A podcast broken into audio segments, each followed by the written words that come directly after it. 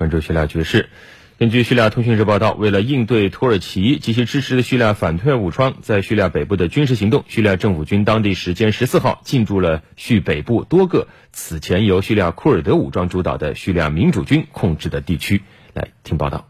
叙库尔德武装政治代表机构十三号晚在社交网站上说，为应对土耳其进攻，该政治代表机构及叙利亚民主军已经和叙利亚政府军达成协议，叙政府军将北上进驻叙土边境，以支持叙利亚民主军抵挡侵略，并回收被土耳其军队及其支持的叙利亚反对派武装占领的地区。而叙利亚政府军很快就根据这一协议开展了实际行动。据叙利亚通讯社十四号报道。为应对土耳其及其支持的叙反对派武装在叙北部的军事行动，叙政府军当天进驻了叙北部多个此前由叙利亚库尔德武装主导的叙利亚民主军控制的地区。根据叙利亚国家电视台发布的最新消息，叙利亚政府军已经进入此前由库尔德人控制的北部城市曼比季。在土耳其军队开展军事行动之前，曼比季驻有美军。但与此同时，土耳其媒体报道称，土军和叙利亚国民军也开始发动对曼比季的攻势，并从库尔德武装手中夺取了三个村庄。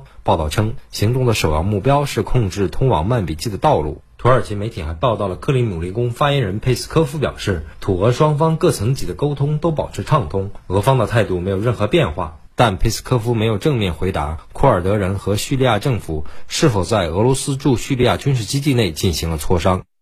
另据报道，美国总统特朗普十四号表示，土耳其在叙利亚北部的军事行动对地区和平稳定构成威胁，美方因此对土耳其实施多项制裁，并要求土方立即停止相关行动。